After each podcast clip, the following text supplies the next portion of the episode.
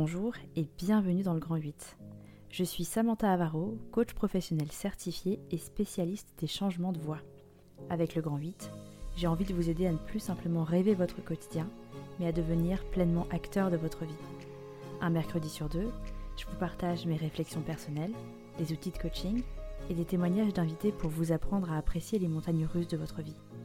Si les épisodes vous plaisent, n'hésitez pas à noter ce podcast et à m'envoyer un petit message, ça me ferait énormément plaisir et ça aiderait à faire connaître le podcast. Alors si vous êtes prêts, prenez votre ticket et grimpez sur le manège. Bonjour à tous et bienvenue dans ce nouvel épisode du Grand 8. Aujourd'hui, nous allons aborder un sujet qui m'a personnellement beaucoup impacté et ce pendant très très longtemps et qui m'impacte encore aujourd'hui de temps en temps. Et c'est le fait de ne pas arriver à se lancer, de ne pas oser, parce qu'en fait on se sent tout simplement pas prêt. Et j'aimerais commencer par vous dire qu'en fait on se sent jamais prêt à 100%. Donc si vous attendez, ça n'arrivera pas. Alors lancez-vous. J'imagine que si je vous demande de réfléchir, il y a certainement une chose qui vous fait vraiment envie, peut-être même depuis très longtemps, mais vous la procrastinez. Alors à défaut de vous avoir en face de moi, j'aimerais que vous preniez deux secondes vous dire à vous-même de quoi il s'agit. Et cette fameuse chose, qu'est-ce qui vous empêche de vous lancer ou de l'atteindre? Encore une fois, je vous laisse quelques secondes de réflexion. Là encore, j'imagine que vous vous êtes trouvé plein de raisons qui justifient la procrastination de cette action. Personnellement, je me dis très souvent à moi-même que j'ai pas le temps, que c'est pas le bon moment, ou qu'il me manque des informations pour prendre une décision. Parfois, je me dis juste que je vais pas y arriver, que je mérite pas d'y arriver, euh, ou encore que j'ai pas les capacités pour me lancer. Et j'imagine que ça vous parle. Et eh bien vous savez quoi? Ce sont des excuses qu'on se donne à soi-même et ça nous empêche d'avancer. Alors, le but ici n'est pas de remuer le couteau dans la plaie, mais plutôt de vous faire prendre conscience qu'ici, c'est votre inconscient qui vous parle.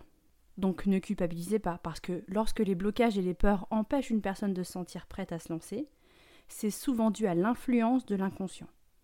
Alors je ne sais pas si vous le saviez, mais l'inconscient joue un rôle hyper important dans notre comportement et nos décisions, parce qu'en fait, il contient toutes nos pensées, nos émotions, nos croyances qui sont profondément enracinées. Et souvent, ce sont des choses qui ont été inculquées durant notre enfance, donc depuis très longtemps, et c'est ce qui pousse en fait l'inconscient à projeter ses peurs et ses blocages. Concrètement, ça peut agir de différentes manières. Notamment, euh, pour nous protéger et justifier nos réactions, l'inconscient va utiliser des mécanismes de défense, ses expériences passées ou des croyances limitantes. Je vais essayer de rentrer un petit peu plus dans le détail pour vous expliquer tout ça. Comme je vous le disais juste avant, l'inconscient, en fait, il peut utiliser des mécanismes de défense pour nous protéger de l'anxiété et de l'inconfort qui va être lié à l'inconnu ou au changement. En gros, ça peut nous pousser à tout rationaliser pour justifier ce maintien dans la situation actuelle.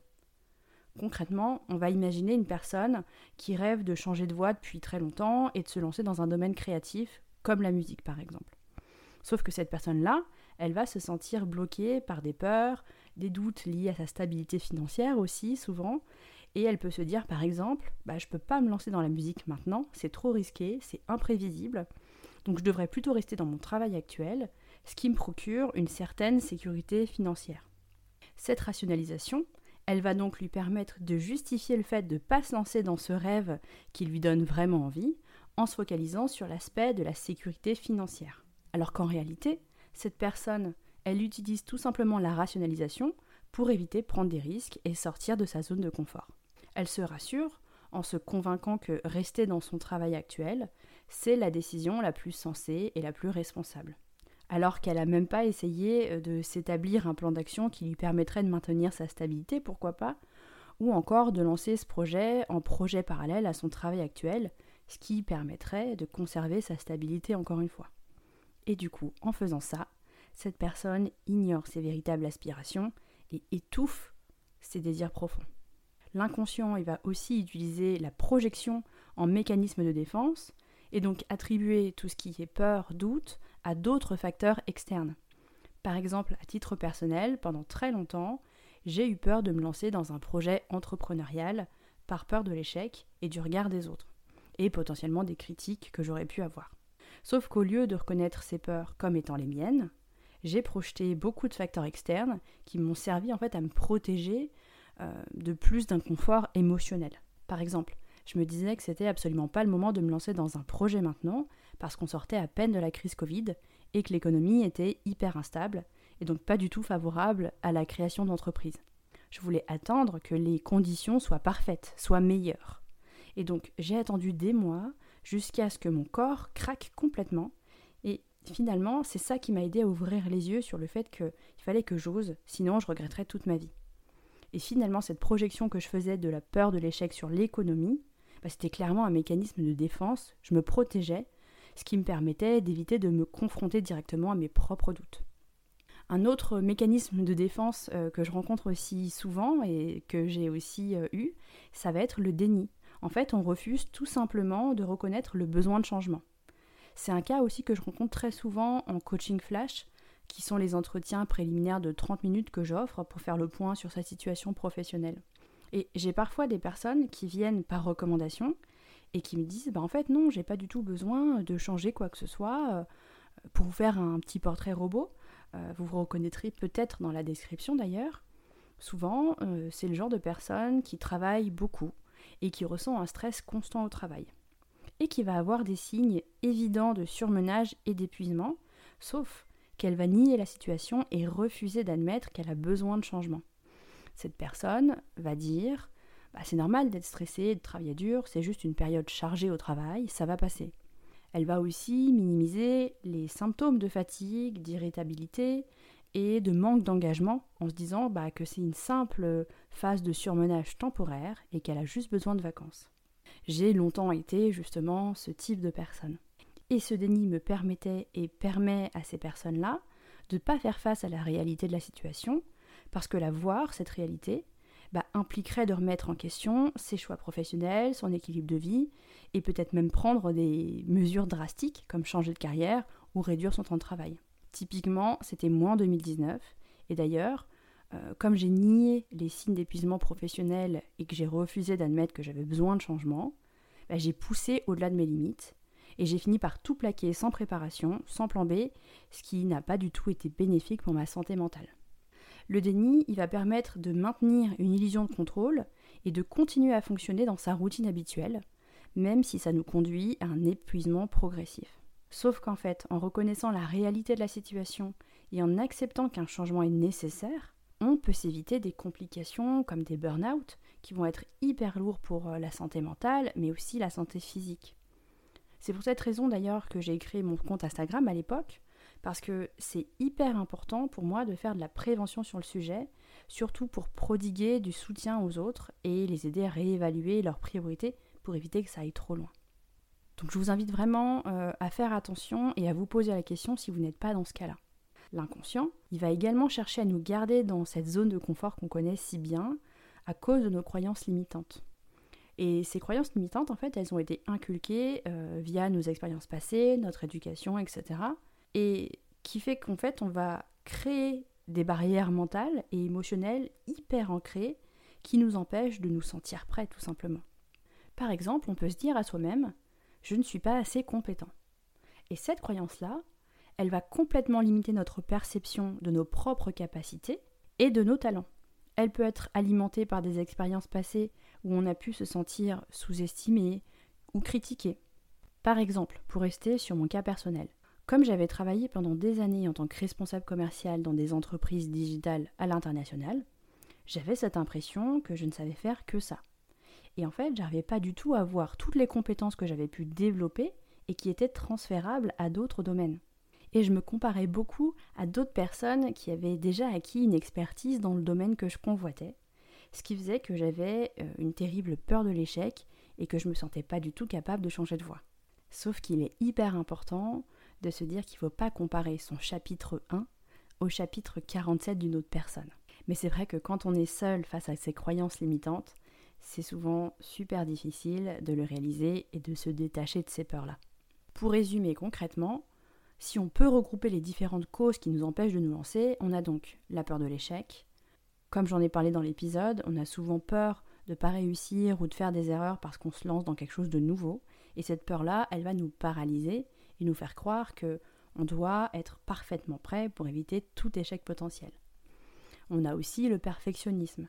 En fait, on se crée des standards super élevés qui nous emmènent à penser qu'en fait, on doit atteindre un certain niveau de maîtrise ou de compétence avant de pouvoir se lancer. Et donc ça crée de la procrastination parce qu'on a l'impression qu'il faut tout planifier, tout anticiper, euh, prévoir chaque détail, ce qui va créer de la charge mentale et donc retarder notre passage à l'action. L'attente du bon moment aussi, où on va avoir tendance à attendre les conditions parfaites pour se lancer, que ce soit attendre d'avoir plus de temps, plus d'argent, plus de connaissances, que la situation économique se rétablisse, etc. Et on se convainc qu'il euh, nous manque toujours quelque chose pour être prêt. Et on a aussi le manque de confiance en soi. Et d'ailleurs, lorsqu'on manque de confiance en nous et en nos capacités, c'est très très difficile de se sentir prêt à affronter des nouveaux défis. On va douter en permanence de tout et on se sent jamais à la hauteur. Mais alors, comment on fait pour surmonter tous ces blocages qui sont très souvent liés à notre inconscient? La première chose à faire, ça va vraiment être de faire une introspection. Donc, travailler sur la prise de conscience de soi, faire une exploration de ses croyances limitantes et la gestion de ses propres émotions. C'est d'ailleurs la première chose que je viens travailler et explorer en bilan de compétences réinventées, parce que pour moi, apprendre à se connaître vraiment, ça permet de savoir où est-ce qu'on veut aller et pourquoi on veut y aller. Alors concernant la prise de conscience de soi, ce que je vous conseille, c'est vraiment prendre le temps de faire une introspection profonde, de préférence dans un endroit calme, et je vous conseille aussi de répondre aux questions que je vais vous poser juste après, de répondre par écrit ce qui va vous permettre d'explorer vos croyances limitantes, vos peurs, mais aussi vos rêves et vos aspirations. Le but de tout ça, c'est de faire circuler des idées librement et sans jugement. Alors c'est parti pour les questions. Encore une fois, je vous invite à prendre un carnet, euh, les notes de votre téléphone ou de votre ordinateur pour pouvoir euh, répondre à tout ça. Évidemment, vous n'êtes pas obligé de répondre à tout tout de suite. N'hésitez pas à revenir sur l'épisode pour vous poser ces questions d'introspection. La première question, c'est quelles sont mes aspirations les plus profondes dans ma vie personnelle et professionnelle? Et qu'est-ce qui me motive et me passionne réellement? Ensuite, quelles sont mes peurs et mes doutes les plus fréquents lorsque je pense à prendre des initiatives ou à me lancer dans ces nouvelles opportunités personnelles ou professionnelles? Troisième question, quelles sont les croyances que j'ai sur moi-même et sur mes capacités? Est-ce que j'ai des croyances limitantes qui m'empêcheraient de me sentir totalement prêt à entreprendre ce que j'ai envie de faire? Quatrième question. Quelles sont les expériences passées qui ont contribué à forger mes croyances limitantes? Et est-ce qu'elles sont basées sur des faits réels ou sur des interprétations qui sont fausses? Cinquième question. Quels sont les obstacles concrets que je perçois dans mon environnement personnel et professionnel? Et est-ce que ces obstacles sont réels ou est-ce qu'ils sont influencés par mes peurs et mes doutes? Septième question. Quelles sont les ressources, les forces, les compétences que je possède déjà et qui pourraient me soutenir dans ce cheminement personnel ou professionnel Et comment je pourrais faire pour les exploiter davantage? Huitième question. Quelles sont mes valeurs qui guident justement ces choix professionnels ou personnels? Et est-ce que je suis vraiment alignée à ces valeurs fondamentales dans ma situation actuelle que ce soit ma carrière ou ma vie personnelle? Neuvième question. Quels sont mes modèles de réussite ou les personnes inspirantes que j'admire? Dans ce domaine personnel ou professionnel Et quelles leçons est-ce que je peux tirer de leur parcours et comment je pourrais les appliquer à ma propre situation Avant-dernière question. Quelles sont mes priorités dans ma vie personnelle ou professionnelle en ce moment Et est-ce que le fait de ne pas me lancer me fait manquer des opportunités importantes et enfin, dernière question, si j'avais pas peur et si je me sentais totalement prêt, quelle action concrète est-ce que je ferais en premier aujourd'hui pour me rapprocher de mon objectif personnel ou professionnel? Alors comme je vous le conseillais, je vous invite vraiment à prendre le temps de réfléchir à ces questions et d'écrire vos réponses. L'écriture, ça peut être un outil hyper puissant pour clarifier ses pensées justement, et ça va également vous aider à être attentif à vos émotions et à apprendre à les reconnaître, ce qui peut être parfois assez compliqué. C'est pour ça que je vous conseille aussi de prendre le temps de vous connecter à vos ressentis quand vous répondez à ces questions. Quand vous répondez à tout ça, est-ce que vous vous sentez anxieux, frustré, ou est-ce que vous ressentez d'autres émotions négatives? En fait, prenez conscience de ces émotions et nommez-les. Ça vous permettra d'identifier les schémas émotionnels qui sont récurrents et de mieux comprendre comment ils influencent votre comportement. Aussi, parce qu'on est des humains et qu'on change, n'hésitez pas à revenir régulièrement sur ces questions, notamment si vous bloquez sur certaines d'entre elles, et à ajuster vos réponses au fil du temps. Parce que c'est vrai que la connaissance de nous-mêmes et la perception qu'on peut avoir de nos blocages, elle peut évidemment euh, complètement évoluer. Alors évidemment, si vous souhaitez être accompagné lors de cette introspection, et si le changement que vous souhaitez impulser est d'ordre professionnel et que vous n'arrivez pas à répondre à ces questions par vous-même, je vous invite vraiment à prendre rendez-vous pour un appel découverte. Et après m'avoir expliqué votre situation, moi je pourrais vous expliquer comment avancer et surtout si le bilan de compétences réinventé peut vous aider. Je vous mets le lien de prise de rendez-vous de l'appel découverte en note de l'épisode. C'était la petite minute autopromo de l'épisode. Mais j'insiste vraiment sur le fait de ne pas attendre d'être prêt pour se lancer, parce que souvent on attend que le vase déborde. Et ça crée des problématiques encore plus graves, comme des burn-out par exemple, pour se dire qu'en fait on devrait changer quelque chose. C'est comme ça que je clôture cet épisode 5 du podcast Le Grand 8.